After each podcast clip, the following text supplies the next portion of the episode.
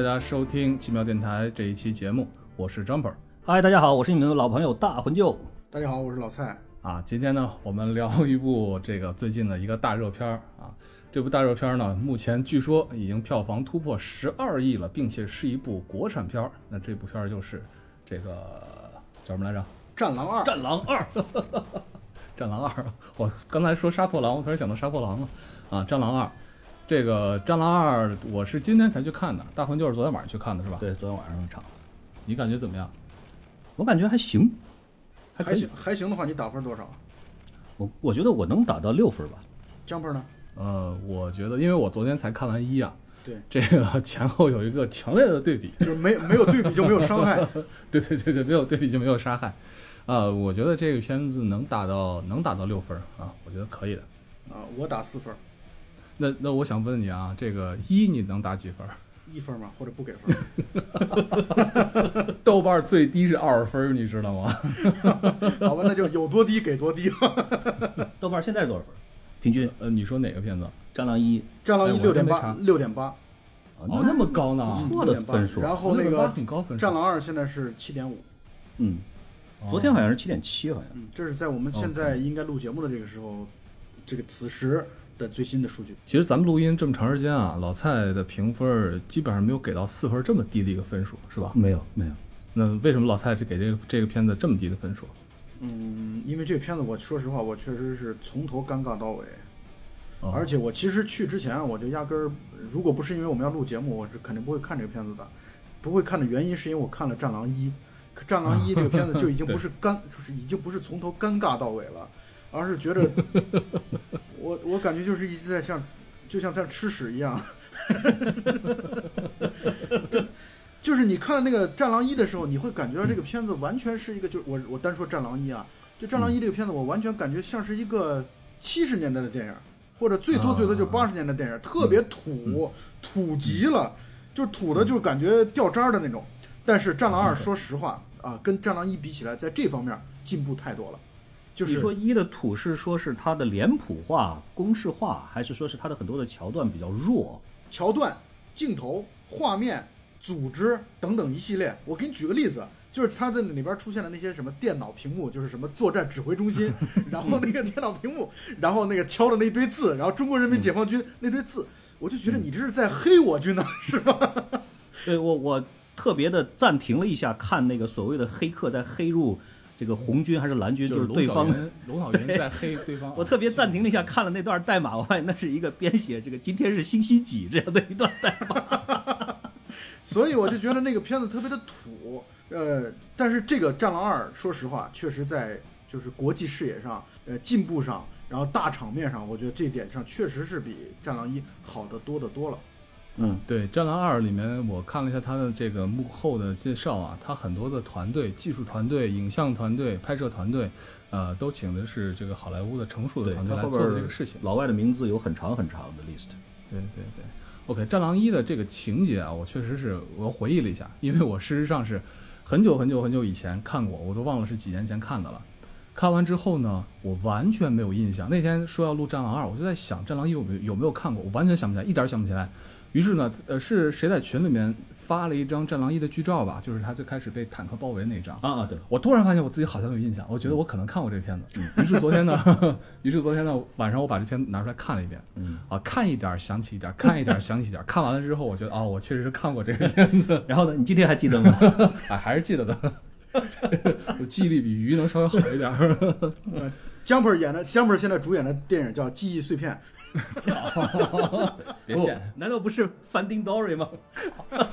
靠，好好的。那个，然后《战狼一》的，你看《战狼一》的情节，首先他因为执行任务，对吧？然后自己认为做了一件正确的事情，但是反抗了上级的命令，于是被这个贬斥，或者说是被另类的安排到了一个所谓的叫做战狼的这么一个突击队的。我又要吐，我要吐槽一点了，战狼中队的那个标志实在是太丑了，啊，太丑太丑 实，在是太特别丑，呃，就一个拥有着特别丑的标志的、特别丑的 logo 的一个特种部队，然后特种部队特别牛逼，于是呢，就突然就开始了这个蓝军和红军的一个演习，因为战狼特种部队主要是在军中扮演这个蓝军的角色，对吧？然后锤炼这个我们的其他的部队，锤锤炼其他的特种部队，于是呢。在这个演习的过程当中，又有外外军的雇佣兵雇佣兵介入啊，因而且为那个，雇佣兵我感觉雇佣兵只有八个人，啊，其中反正人不多，其中有四个是有在是，其中有四个是在直升机的那个发的那个导弹，然后就四个人就挂了，然后还剩四个人，最后 最后就四个人一直在顽抗。然后呢，这个假打就变成真打了，对吧？而且雇佣军拿着这个真枪实弹啊，跟那个空爆弹的我我军对抗的时候，也没占到太大便宜。就是我觉得他们完全有机会，那个时候就一一举干掉，但其实他们也没有。于是后来，当然是我军胜利了，雇佣军失败了，然后包括幕后的这个大 boss 也都被被抓获，就这么个故事。而且它这里边的特别奇怪，就是很多的问题很奇怪，就比如说大 boss 的目的到底是什么？也就是他是所谓运什么，只让只能让中国人，就是不转不是中国人的这样的一个病对对对，毒。是是这样，是这样的，是这样，我记得比较清楚啊，这个我来说。你说你说不转不是中国人，是这这转基因啊。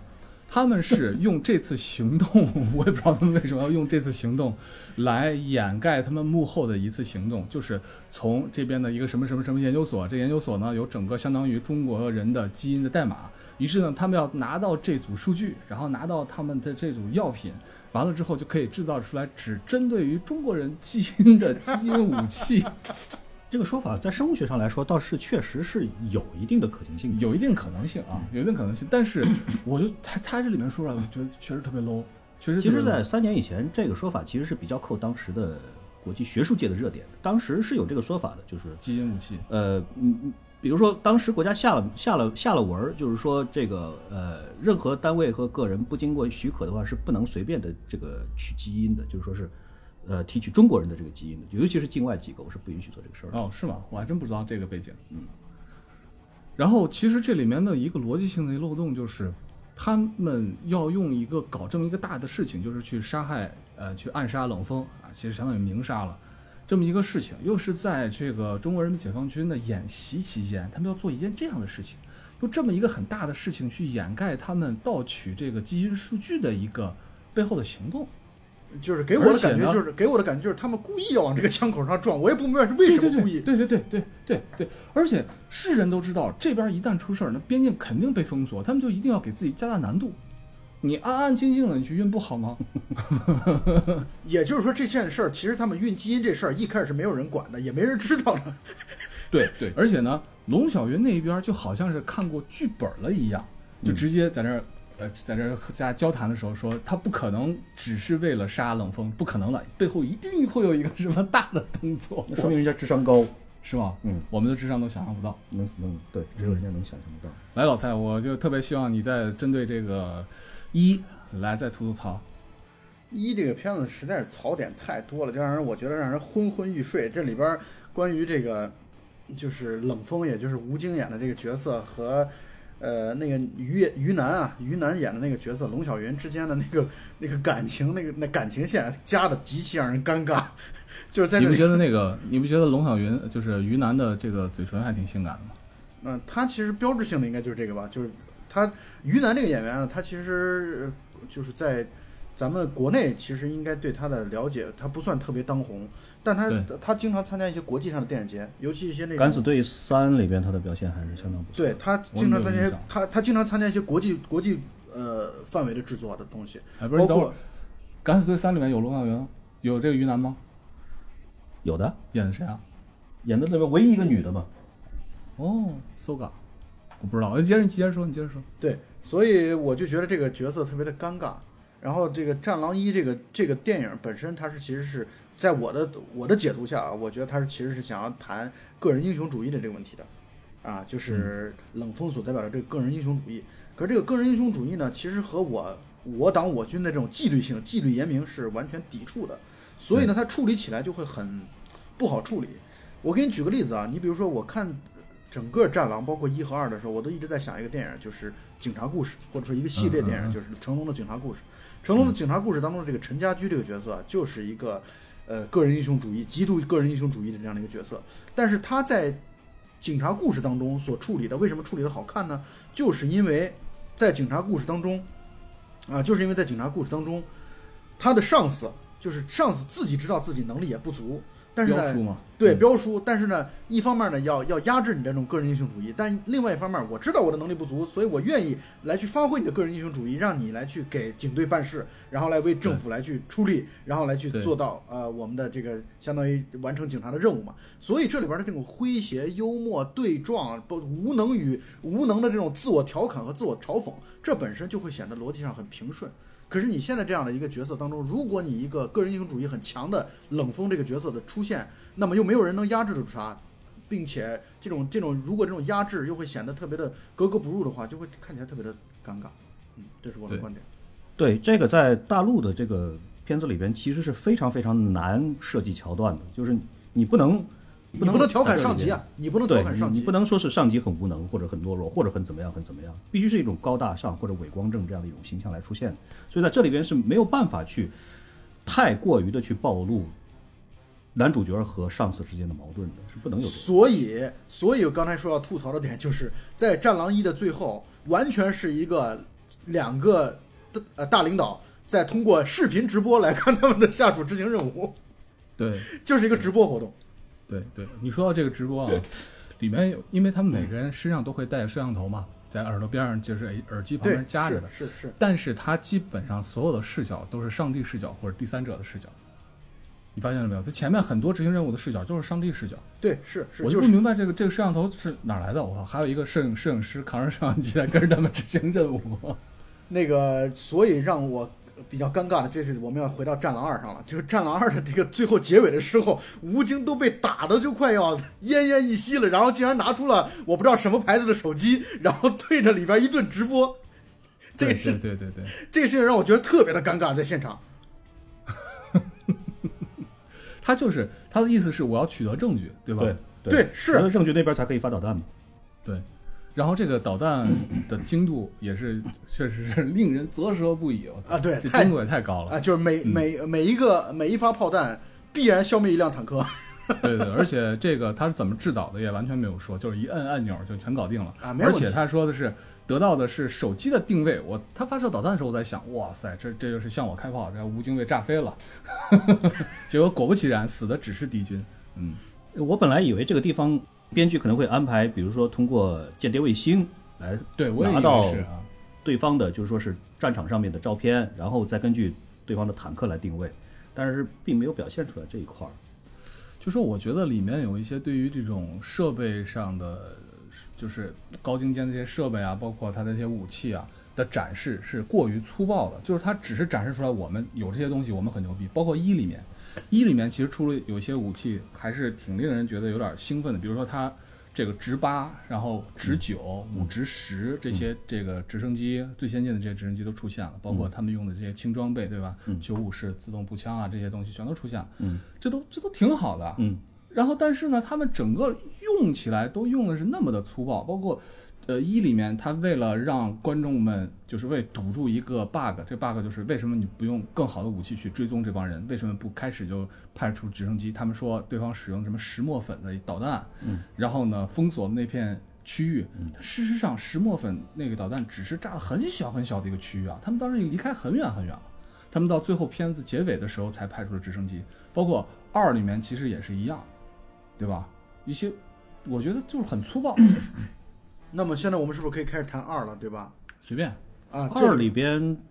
作为武器来说展示的，我觉得相对来说还是比较合理，因为在非洲的很多的这种，尤其是战乱的国家，确实存在着现以电影里边提供的这一些武器啊是中国卖出去的，交战双方都在用的。AK，然后我们就要坦克也是然后我们就要来去吐槽了。这里边的第一个，我想我我甚至我记下了记录下来了。我在电影院看电影的时候，我在记录下来这里边我想要吐槽的槽点。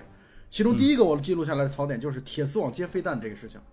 就他在一开始在那个集市当中，在吴京在乱集市当中一片乱战当中，他拿一个铁丝网挡住了一个飞弹，然后那个飞弹没有爆炸，他把他把铁丝网扔出去之后，飞弹爆炸了。你们还记得这个桥段吗？我记得我我我当时还觉得这个桥段很有新意，而且我觉得是有一定的合理性的。我也觉得是有一定合理性的。这种这种东西的这个撞针肯定是要撞到一个就是有很大的冲击或者加速度的时候，它才会爆。所以说用铁用用这个那个是个铁丝网还是个那是个床垫的席梦思床垫的那个床垫的弹簧啊，对，那个东西，我觉得接的话，理论上来说可能真的是可能是应该是有一定的但是几率很小。几率很小，嗯，它只能是穿过那个孔洞才可以。，对对对，但是你要算一下几率的话，它穿过孔洞的几率其实应该大一些。不好说，我觉得他是是有可能不爆的，嗯是有可能，有可能。嗯，好，也就是说也就是恰好卡住了呗。啊，对，但是我在网上所看到的各种评论上来讲说，这个地方就是一个 bug，就是他们会如果说要是不爆的话，那是一种就是说白了就是一种呃，现在很多是可以做到在某种钢板上是可以做到它不爆的，嗯，或者说完全不不不 care 这个爆不爆的这个问题的。可是这个确实这个穿穿孔而过的这个过程，确实我觉得看起来好目瞪口呆啊。好吧，下一个，这个存疑，这个存疑，好，第二个问题就在于我第二个，他在整个第《战狼二》当中贯穿始终的是一个纹着不知道什么图案的一个子弹壳，对嗯，子弹对，吧？对，一个子弹，嗯然后那个子弹呢，它就是一要用这条线来去串杀死自己，可以说未婚妻也好、嗯啊，或者说自己爱人也好的龙小云的这个凶手的这个这这条线。但是呢，我就不明白这这个子弹的这条线到最后给我的感觉就是这个子弹只只用过一次，就是杀害了龙小云，没别的。就是我觉得像是特殊个人定制、私人定制一样。为什么这么说呢？就是他最后提起来，他只是把这个这个子弹给反派一看，反派立刻回想起来了，反派的记忆力极其的好，因为他反派说：“我只用这个子弹杀过一个人。”那个妞很漂亮，没有没有没有没有没有没有没有没有没有，他你还记错了。他是腹部中的那一弹也是这个子弹，对我知道啊，我的意思是我在调侃他们，我在讽刺他们啊。不是不是不是不是，他跟那个谁说了，他说龙小云的名字了，对方才反应过来。估计这个雇佣兵可能也就是只杀过一个中国的女的，我说的就是这个，我说的就是这意思，我指的就是这个意思啊。对啊，啊啊，对。那他只杀一个过一个女的不行吗？可以啊。但问题就在于，我是觉得你千辛万苦的在找这个这个蛋，然后完了之后，然后就然后你就遇到我明白你的意思，我明白你的意思。他从一开始的时候，其实这是一个线索，对吧？也就是说，这条线你用的完全是很垃圾的。对这条线索，我原本以为他会用子弹的这个线索一步一步来推进，但事实上完全不是。事实上是对方在主动的去找他，他的寻找变成了完全没有意义的一件事情。或者这么说，他就完全没有寻找过。其实他托人寻找过，他托了船长，他只有在他只有在是他只有在于谦儿主动他只有在他只有在谦儿哥这块儿说，谦儿哥说啊，我见过这个东西。对对对对对。然后谦哥说他见过，然后也没有什么用。是就是告诉他你最好别找了，这玩意儿对你看，方很厉害也就是。对，也就是说，他最后做所有事情的动机，除了最后要干掉那个坏人，但是没有这个子弹，他也会干掉这个坏呃，人。没错啊，他所有做的所有的事情的动机跟这个子弹完全没有关系。毛关系都没有，就这么简单。这个我觉得就是编剧他需要营造出来一种就是国仇和家恨一起报。是这个可以理解，就是他这个目的性是可以可以预见的。对对啊，这个子弹好像是一种类似于这个大马士革钢刀的那种钢的那种，就反复的断压、反复的对断压的那种花纹儿，是设计的是比较漂亮，而且给人印象也比较深。但是它具体到底这个作用确实是没有完全的发挥出来，或者它是个潜力股，应该好好再去琢磨琢磨。谁会用反复断压的方式去打造一个子弹头呢？它可能有它的某种用处吧。自己画的好看啊！第三个就是这里边所就是让观众特别群情激愤的，关于我们在就是在人道主义的这个面前啊，就是去救非洲的同胞，或者说非洲、嗯在非洲的我们的同胞，以及在非洲的那些黑哥们儿们啊，对，嗯他是我们的朋友啊。那么，呃，那么我们在在这个决定救谁的这个问题上啊，他在工厂的那段戏确实表现的很棒，就是意思是我们不能只救中国人，我们应该有世世界的胸怀和视野。但是到真正最后直升机来了的时候，直升机来了的时候，他的那个他的在片子当中那个所谓的女朋友吧，就是女主角，正在正在救人的过程当中，他一把就抱走，然后给我的感觉就是我完全不在乎你们其他人的死活，无所谓的，你你们妇女儿童赶紧先走，至少我的女人先走了。这个是因为他救的这些其他群众的伤是属于皮外伤，他不是说是致命伤，所以呢，就是说这个时候命是最重要。如果你一个女性留在这个环境里边是非常非常凶险的，有可能分分钟就要被干掉。所以说把妇女儿童先救上去，剩下的男的跟我走，我们一起杀出去。这个是在那种环境底下可以说是最大化的保存生命的这样的一种。我觉得这块没有太大问题，就是你说的这块，我觉得没有太大问题。而且这里面还有一个背景，就是龙小云跟他很密切的上一个女人，至少他认为已经挂了，包括现在片子到最后其实也不知道到底挂没挂，对吧？已经挂了。OK，这个时候呢，这时候另外一个至少比较有感觉的这个女人出现了，对啊，对他比较凄逼的感觉出现了。呃，这个时候我倒宁可轻易地我倒宁可把它理解成为这个时候很可能两个人之间还不存在爱情，只不过是说是就就是把它放成是一个你现在是一个女性，所以你应该跟着其他的女性和儿童一起嗯我觉得这个没有。太大问题我觉得这个从从这一点上来出发。但这里边我的理解就是，他其实在在某种意义上讲，我的理解就是他其实也是有一种报恩的感觉在里边儿。就是这咱们不谈爱情啊，也不不谈这个私人感情的问题，就有一种报恩的。为什么报恩呢？就因为他之前感染了那个叫什么什么拉波拉什么埃博拉什么病毒是吧？对拉布拉病毒啊，对。然后那个病毒，然后那个女的毅然决然的，就是跟跟他走，就是不不害怕感染，不害怕呃传染给自己，同时还拖着那个女孩儿。那个女孩儿倒没关系，因为后来揭出来谜底，是因为那女孩儿根本是有天然抗体的。她，所以我的理解就是，她其实带有一种感动、报恩的这样的一种态度在里边儿。但是我不也是私人私人私人感情吗？但是问题就在于，我是觉得这里边儿所表现出来的人们的反应啊，就完全是特别的脸谱化，特别的简单化。这个地方和《釜山行》所反映出来的人们在面对一个感染了的人的时候的这种状态是完全不差太远了。差距太大了。就是这里边儿，也就是说，在众人所面对他的这个过程当中，没有任何的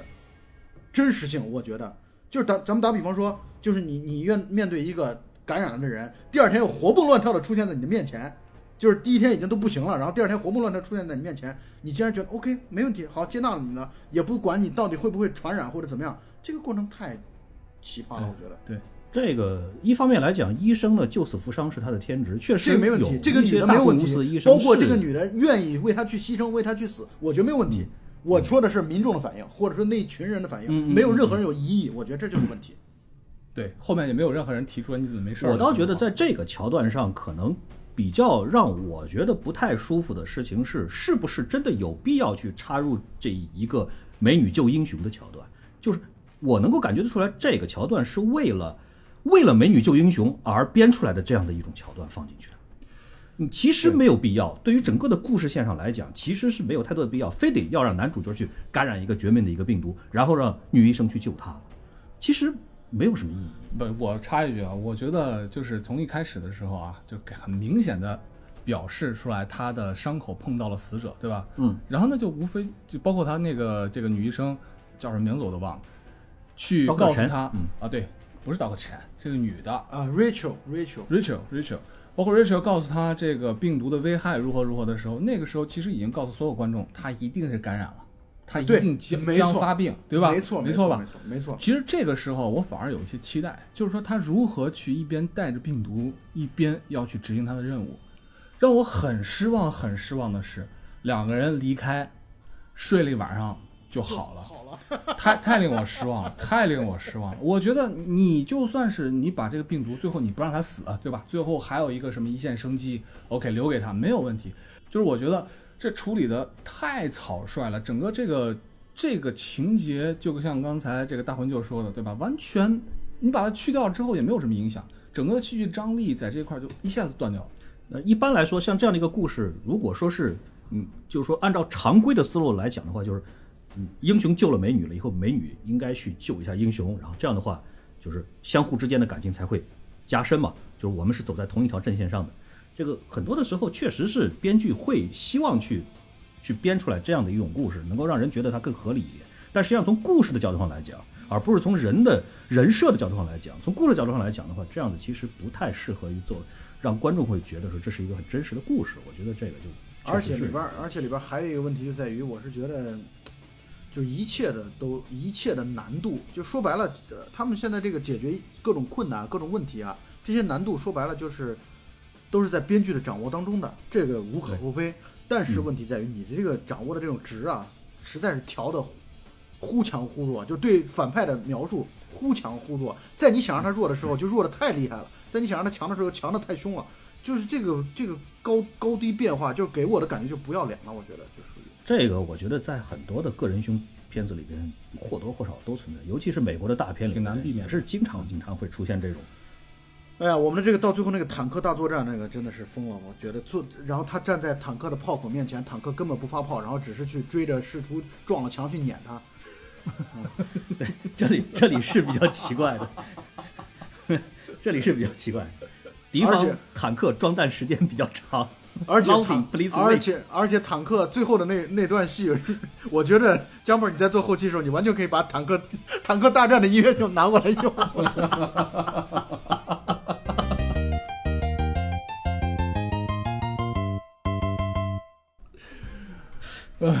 而且我觉得他挂了一个细细的钢索，就能把几十吨权重的这个坦克一下扯了个底儿朝天，也有点太扯了。对，但是你在一当中呢，你踩上地雷也没有关系啊，我踩上地雷无所谓，我挖挖地我就跳出来了。啊，确实是，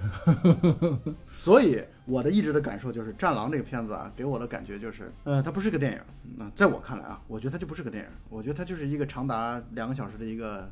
宣传片我军我军宣传片。对，呃，宣传的又没有把我军描述的很强大，说实话，而且这里边儿，但是他有一个聪明之处，我我这块儿要稍微给他说点好话啊，他有一个聪明之处就在于，他这次放的地点是在非洲。嗯没错。他没有放在我们的国内，因为放在国内很多问题暴露的矛盾。你看他这个《战狼二》一开始就已经暴露了，那样一个英雄已经去世的英雄，他就是他的战友，竟然遇到了强拆的这种拆迁队，而这个拆迁队的人手里边还有枪，这里边也太夸张了，然后也没有人。管。这个就是我感觉你这个是你如果真的放到放到国内的话，你的这你的这个尺度，包括你所面对的敌人和困难，你都很难去把握。你把它描述的强或者弱，你该怎么去做呢？做不到，所以放在非洲是一个非常好的事情。开场那个情节啊，那个桥段啊，觉不觉得还有点像第一滴血的意思？有一点因为因为个人英雄主义的片子恐怕都有点或多或少有点向他致敬吧，是吧？但是三四个特种兵一下噼里呱啦几秒钟之内干倒几十个人，这个是有点夸张了。这太夸张了。我是对这个是有点不太能忍，但是很很解气倒是真的。嗯，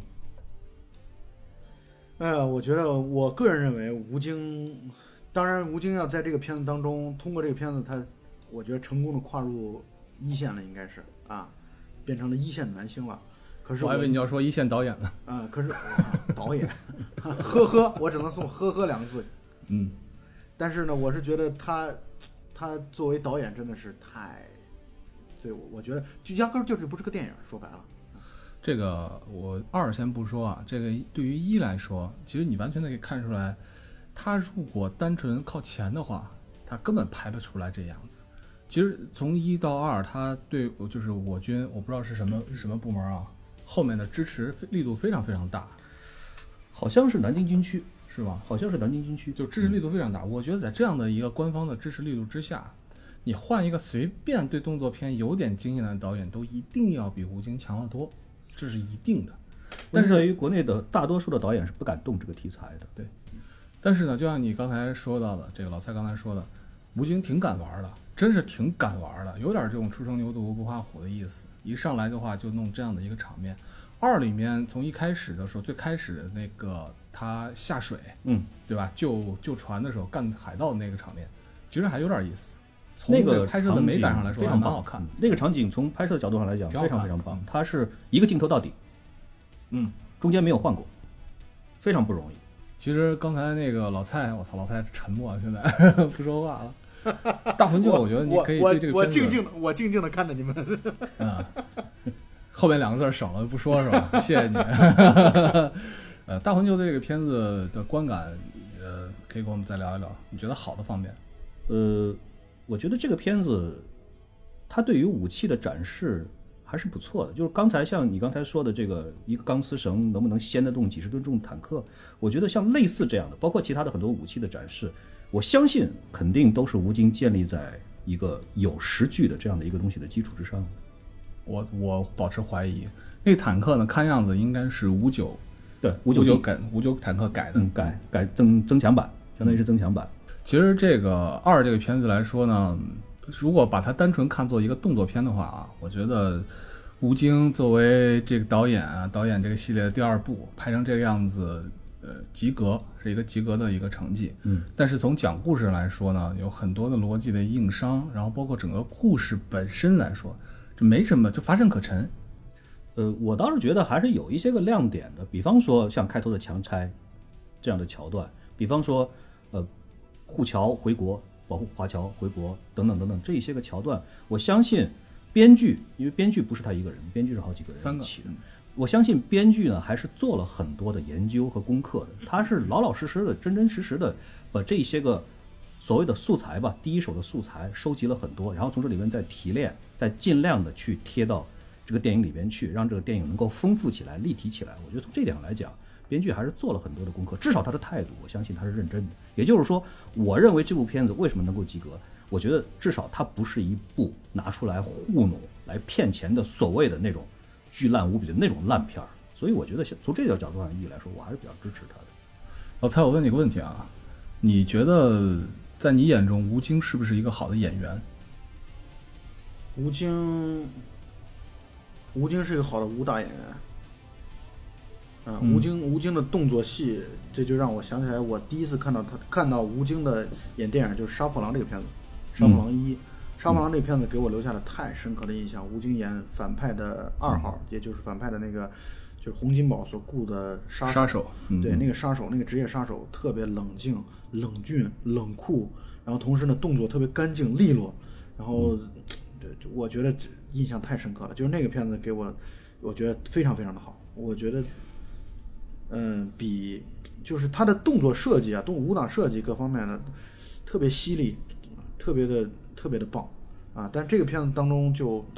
加了很多的这种，嗯，因为一个一个动作片啊，一个、嗯或者说一个展示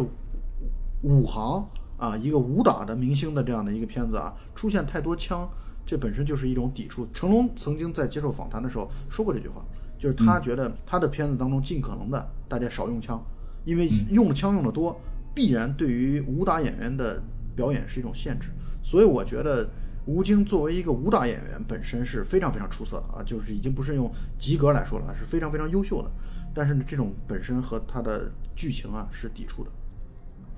我想起吴京的时候，就原来看这片子之前啊，嗯，想起吴京的时候，我总想起另外一个人是赵文卓。嗯，赵文卓也是一个非常出色的一个动作片的一个演员吧，或者说武打打星啊，就这么说。但是我总觉得他和吴京两个人有一个非常共通的一个特点，就是红不起来。在我的概念吴京现在，红了，在我的概念当中，吴京是属于那种特别努力也红不起来的演员，我也不知道为啥。赵文卓是生不逢时，遇到了甄子丹和李连杰。他还是晚一点，稍微晚一点。呃，你看他其实最有名的，其实就是给李连杰当配角的那个没错，黄飞鸿这样的。呃，我在看了一个评论上，也是在有人觉得，呃就是赵文卓很可惜啊，啊，包括赵文卓之前不是和甄子丹之间闹矛盾的那些事情嘛，对，对对，就是就是赵文卓的这个，确实像刚才大黄就所说的，生不逢时，他活在一个夹缝当中，他恰好是处在李连杰已经快要示威，但是甄子丹又顶起来了。甄子丹起来之后，动作电影其实在叶问啊，然后这一系列的片子当中又掀起了一个高潮嘛，然后嗯。现在吴京等于又跟上了，也就是一直就没有赵文卓什么事儿，在一线的主流的明星这种武打明星当中，他一直没有站到前面去。嗯，我是总觉得吴京和这个赵文卓啊，就比起李连杰来讲啊，总还是欠一点什么，我也说不好是灵性啊还是什么东西，反正总是觉得欠一点东西。李连杰明显打起来更加的灵动，更加的潇洒，就是有一种灵活的东西在里边。但是吴京这种就是给人感觉就是硬桥硬马，特别有力量啊，是一种力量型的这种打打法。但是这个本身我觉得没有什么谁高谁低其实的问题。这个是要看五指的，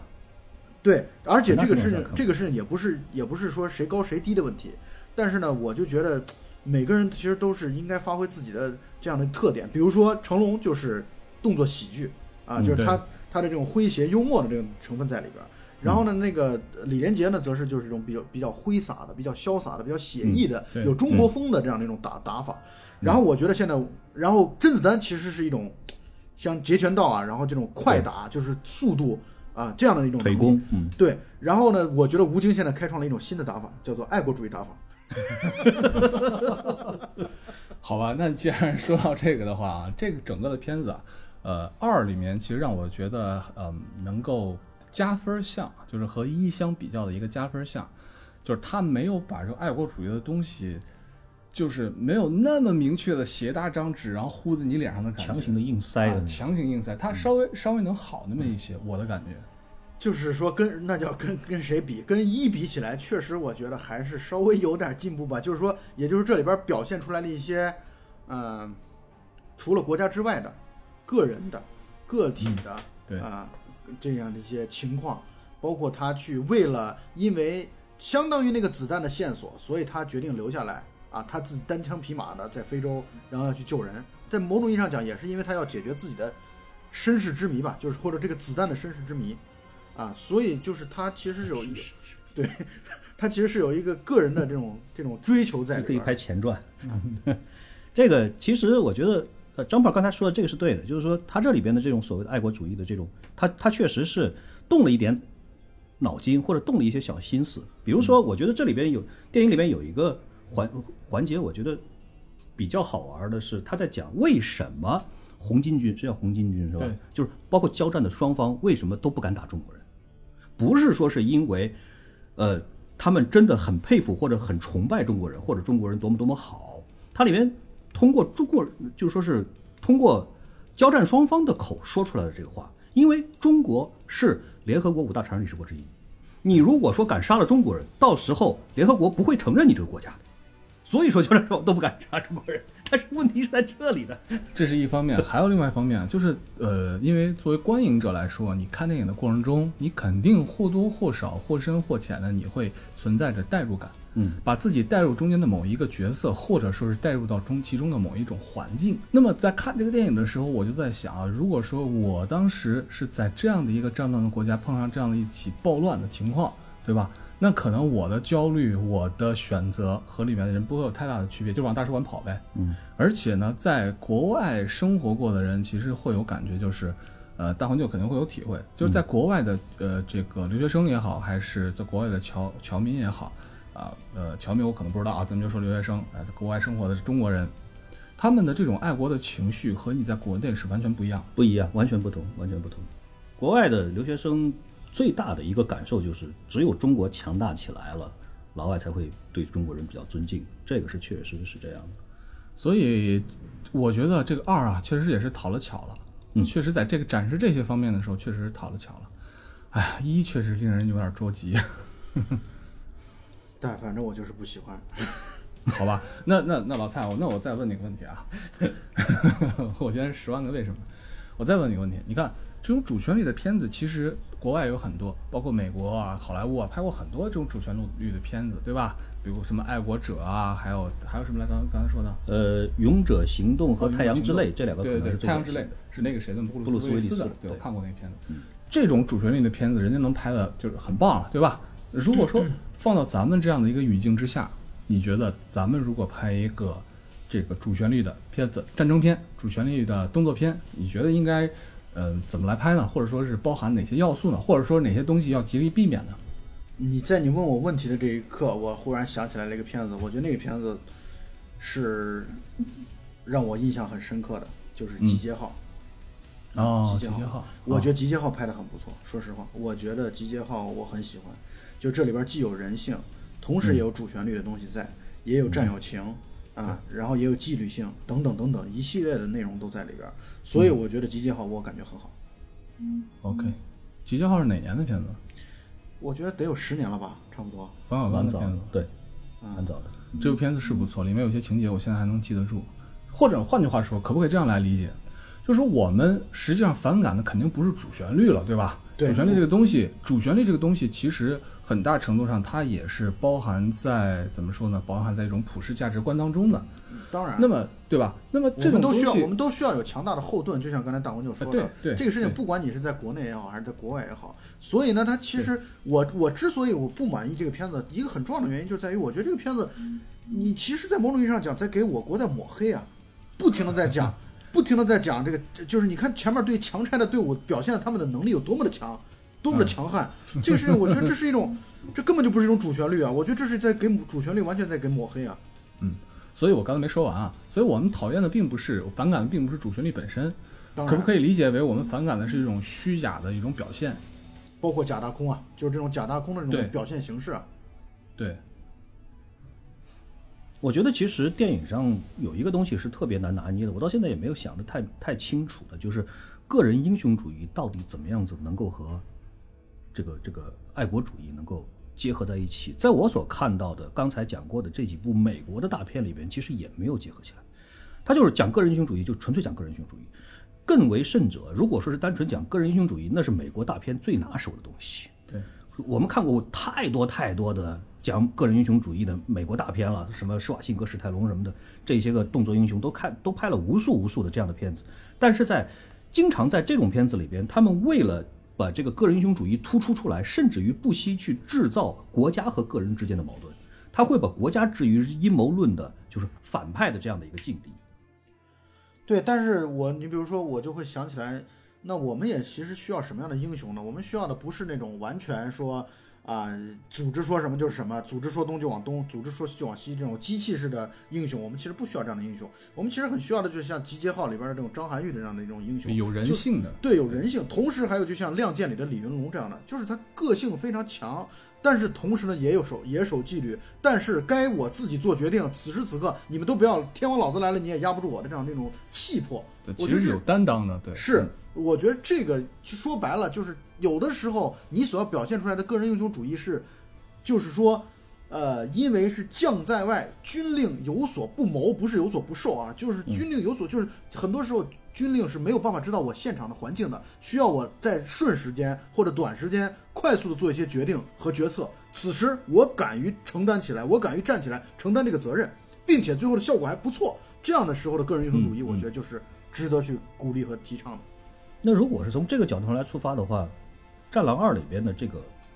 拆强拆这个桥段，我觉得设计的还是不错的。我觉得我完全没有看出来我们军警之间有多么的和谐。对，这个我觉得警察的反应也也正常，嗯，警察的反应从警察的角度上来讲，那我只能公事公办。我觉得是有点擦边球的意思。嗯，其实我们在这个片子啊，你很难看到真正的像《第一滴血》里面的那种矛盾的呈现，这个是不？能做的，对这个是不能做的。所以我觉得还别说国家公敌这样的，是吧？肯定所以所以大红就刚才所说那点是肯定，我们也没没，我们也不希望它出现，就是说国家作为一个阴谋论的一个反面，或者哪怕说只是其中某一个高级将领或者高级官员以一种蛀虫的身份出现，这我们都是没法接受的。其实这是绝对不能接受不仅仅是过审不过审的问题，观众也没法接受这一点，我觉得。嗯嗯，所以其实我总是看着片子的时候，我在想啊，这个片子让我观感比一好了很多，就是因为在这个里面，或者说是整个大部分的观影过程当中，你没有强烈的感受到什么什么主义，就是它其实，在绝大部分的呃这个时间里面呢，它是把主义抛开了，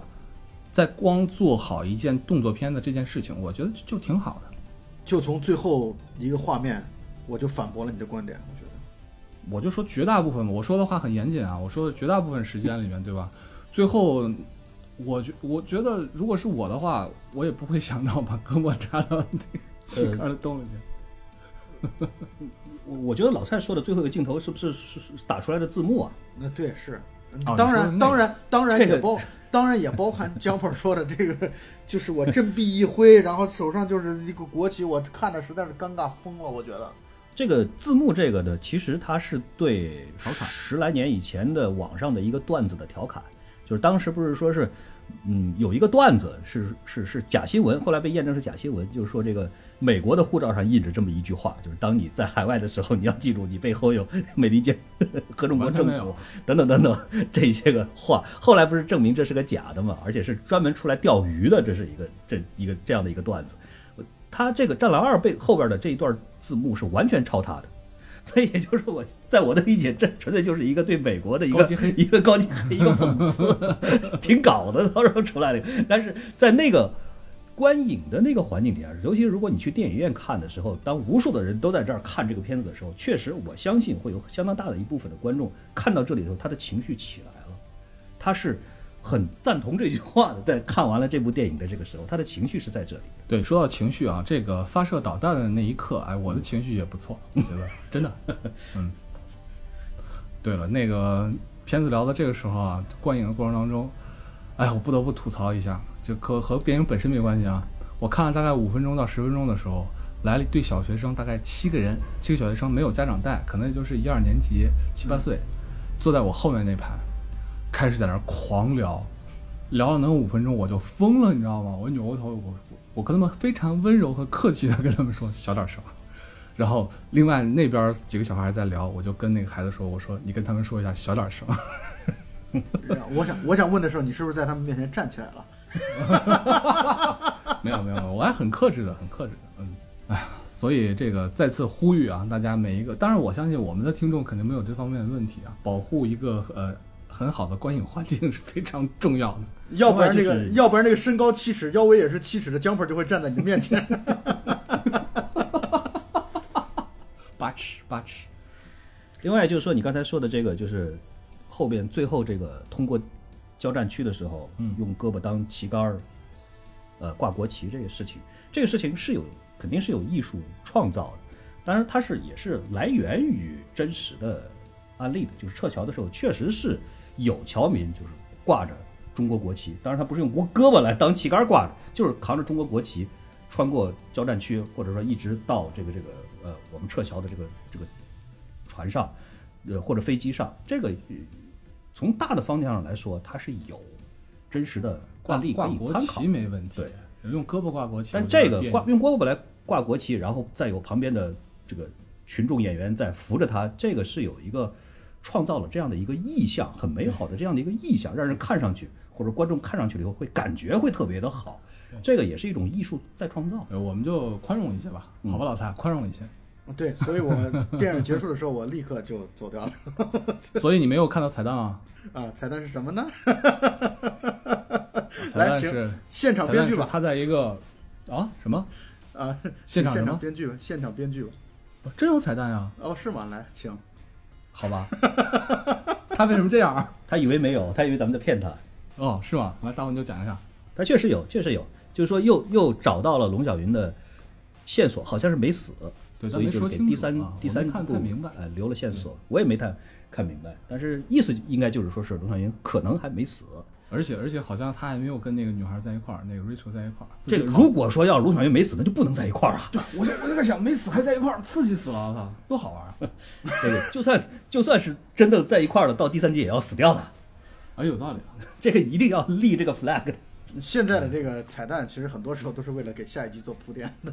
对对对对对，我觉得其实啊，我就这么说吧，老蔡，你不管再不满意，对吧？对一骂成那样，然后二呢也只给了这么一点点分数，但是呢，初三的时候你也一定会屁颠屁颠的去看的，然后掏出一份钱为他的票房做出一份贡献的，对不对？那当然，因为我们奇妙电台那时候还会在录音的呀，这是没有问题的。可以可以，我觉得没问题啊。还有，我想再说一个，就是这个片子里边的群就呃配角演员大部分选都不错，尤其是鱼塘堂主。对，鱼塘堂主，我觉得鱼塘堂主泡妞那段 特别棒。我我觉得他演的很到位，非常到位。但是这里边我就觉得有一个问题，就在于我在我在我在看电影的时候，我一直在想啊，他们这些被冠以小鲜肉名号的这些人啊，他们自己会不会觉得很难受？就是导演啊、编剧啊，就刻意的给他们安排一种让别人在观众看起来特别，尤其出场啊，刚开始都会显得特别弱智、特别幼稚的这样的一种角色。那对，其实，在某种意义上讲，这种接戏的时候，难道你们不考虑自己的形象是一种，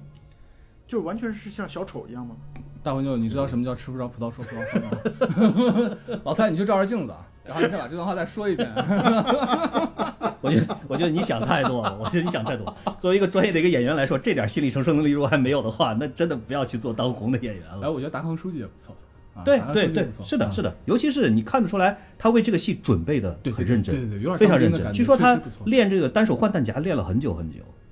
嗯，不容易的我觉得这个也是加分，尤其是像这样资格的一个老演员，是是是，他愿意接触新的愿意。收接接这部戏，对确实是挺佩服的。对所以我想说的就是，我在电影院看他们这几个人的时候，就张翰，然后嗯吴刚啊这几个演员的出现的时候，我在想，哎呀，这个片子为什么我还要给他打低分的？还有一个原因是觉得这个片子不光光是因为网上一直在诟病这个片子强烈的开主角光环，就像我们刚才说的，坦克不开炮，只是去碾压他的这种主角光环，就他怎么也死不了，你生了病毒，第二天活蹦乱跳，这个我觉得都能理解。我之所以又给还给他打低分，坚持打低分，还有一个原因就在于这个片子不光是开主角光环，也开配角光环，所有人都死不了。